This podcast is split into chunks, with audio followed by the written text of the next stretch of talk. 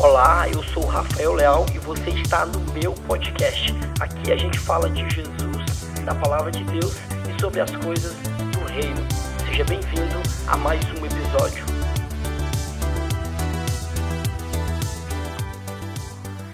E aí, gente, sejam bem-vindos a mais um episódio aqui do meu podcast. Tem um tempo que eu não apareço, mas quer dizer que tá tudo bem, graças a Deus, muitas coisas acontecendo.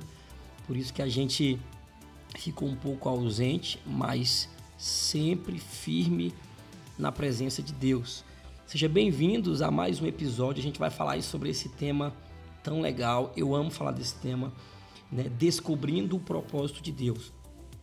Antes de começar, já manda esse episódio aí para alguém, pega o link, compartilha aí com alguém no teu WhatsApp, manda para algum amigo aí, vamos lá, me ajuda a espalhar essa mensagem.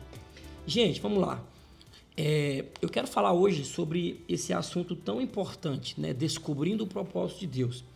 E quando que isso começou? Na verdade, isso começou há mais ou menos seis anos atrás, quando eu mergulhei em procurar e descobrir o meu propósito. Eu lembro que eu ficava dias em crise perguntando qual é o meu propósito, o que que eu tenho que fazer para Deus se agradar, o que é que eu tenho que é, é que que fazer. Eu ficava perguntando para Deus, Senhor, o que que eu tenho que fazer? Essa pergunta ela ela ecoava dentro de mim, gente. Até que um dia eu decidi abrir a minha Bíblia e, e o Senhor falou comigo. E o Senhor começou a revelar para mim coisas maravilhosas e eu fui cada vez mais é, compreendendo que de fato é isso. E é nesse episódio que eu quero compartilhar de maneira muito rápida, muito prática, é, sobre essa temática. Alguns dias atrás, um amigo me, me chamou, uma pessoa muito querida, e ele falou assim: Mano, como é que eu faço para descobrir o meu propósito, o meu chamado? E cara, isso é muito lindo quando vem de um lugar de, de muita fome de Deus, sabe? Quando você vê os olhos de alguém brilhando para descobrir o propósito, para poder entender a vontade de Deus. E eu descobri ao longo do processo que as pessoas, uma boa parte delas tem uma compreensão um tanto quanto equivocada em relação a propósito. E por quê? Porque a nossa cultura, ela tende a dar definições de algumas palavras, de algumas coisas que a Bíblia ensina de maneira diferente. E a gente tem que estar muito sensível, a gente tem que ter um discernimento para a gente entender o que de fato a Bíblia diz sobre determinado assunto. E eu quero falar sobre isso nesse episódio. Eu quero trazer uma perspectiva bíblica sobre propósito, tá? E eu já quero te chamar a atenção para você ler novamente o título desse podcast. Não sei se você observou, eu não coloquei descobrindo o meu propósito. A temática ela é proposital para que a gente possa começar refletindo no tema descobrindo o propósito de Deus. Então a gente vai falar sobre esse tema. Eu tenho certeza que ao final dele o Espírito Santo vai trazer luz ao seu coração, à sua mente. Você vai é, ter uma nova perspectiva em nome de Jesus sobre esse tema.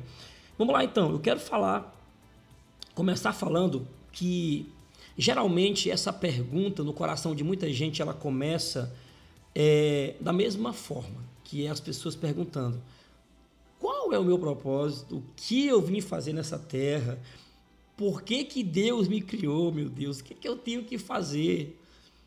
E aqui a gente precisa estar tá muito sensível, porque muitas das vezes a gente não recebe respostas de Deus porque nós fazemos as perguntas erradas. A Bíblia diz lá em Tiago que a gente pede, pede, pede, não recebe porque a gente não sabe pedir. O que Tiago está dizendo é que a gente não sabe em muitos momentos se comunicar com Deus, porque é tudo uma questão de saber se relacionar com o Senhor, saber fazer as perguntas certas para obtermos as respostas que precisamos obter. Então, as pessoas entram em crise porque começam a perguntar o que que eu tenho que fazer, qual que é o meu propósito, para que que eu fui chamado, o que que eu, eu, eu, e elas esquecem de fazer a pergunta mais importante: qual o propósito de Deus para minha vida? Ah, gente, quando nós fazemos essa pergunta, tudo muda. Quando a gente tira de nós e colocamos em Deus a capacidade de responder essa pergunta, então nós conseguimos ser iluminados com a resposta.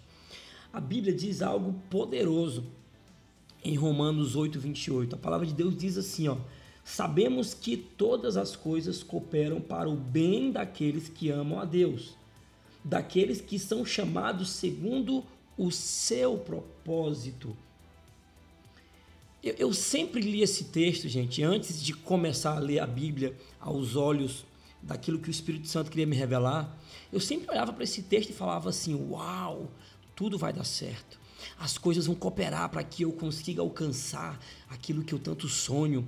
Uau, Deus vai realizar as coisas que eu quero, porque tudo coopera. Está dando errado? Tudo coopera. Eu estou em pecado? Tudo coopera. Mas não é isso que o texto está dizendo, gente. Vamos ler esse texto com calma. Olha o que a Bíblia está dizendo.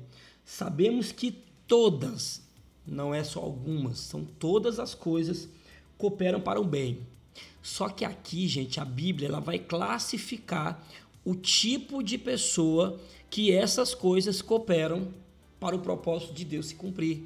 E são aqueles que amam a Deus. aqueles que amam a Deus. E sabe o que é amar a Deus? Se nós pudéssemos dar uma definição bem resumida sobre o que é amar a Deus, eu acredito que todos nós iríamos concordar que obedecer Obedecer é uma forma de amarmos a Deus. Né? A Bíblia diz, quando algumas pessoas questionam Jesus, qual que é o maior mandamento, Senhor? Ele responde: Amarás o Senhor teu Deus de todo o teu coração e de todo o teu entendimento, e ao teu próximo como a ti mesmo. Porque como que eu amo a Deus de todo o meu coração, gente? Obedecendo a sua palavra vivendo a Sua palavra, é tendo uma vida conforme aquilo que Jesus disse que eu teria que ter. Então aqui a gente já começa a mudar a perspectiva. Aí o texto continua dizendo assim, ó: Todas as coisas cooperam para o bem daqueles que amam a Deus, daqueles que são chamados segundo o seu propósito. Não é o nosso propósito. É o propósito do Senhor, pré-estabelecido por ele. Aí nesse momento nós podemos fazer outra pergunta. E qual que é o propósito do Senhor, Rafa? Você pode me perguntar isso, eu vou te dizer, abra sua Bíblia em Efésios, capítulo 1, versículo 4. Olha o que, que a palavra de Deus diz para nós. Antes da fundação do mundo, Deus nos escolheu nele para sermos santos e irrepreensíveis diante da sua presença a Bíblia está dizendo que antes que Deus tivesse criado o mundo, gente, antes de Deus criar todas as coisas, ele já tinha pensado em nos criar. Ele já tinha pensado não só naquilo que nós é, seríamos, mas ele já tinha pensado no tipo de gente que nós precisaríamos ser. Tem uma coisa linda nesse texto. Você observa que antes da fundação do mundo, Deus já tinha nos elegido nele, já tinha nos escolhido nele.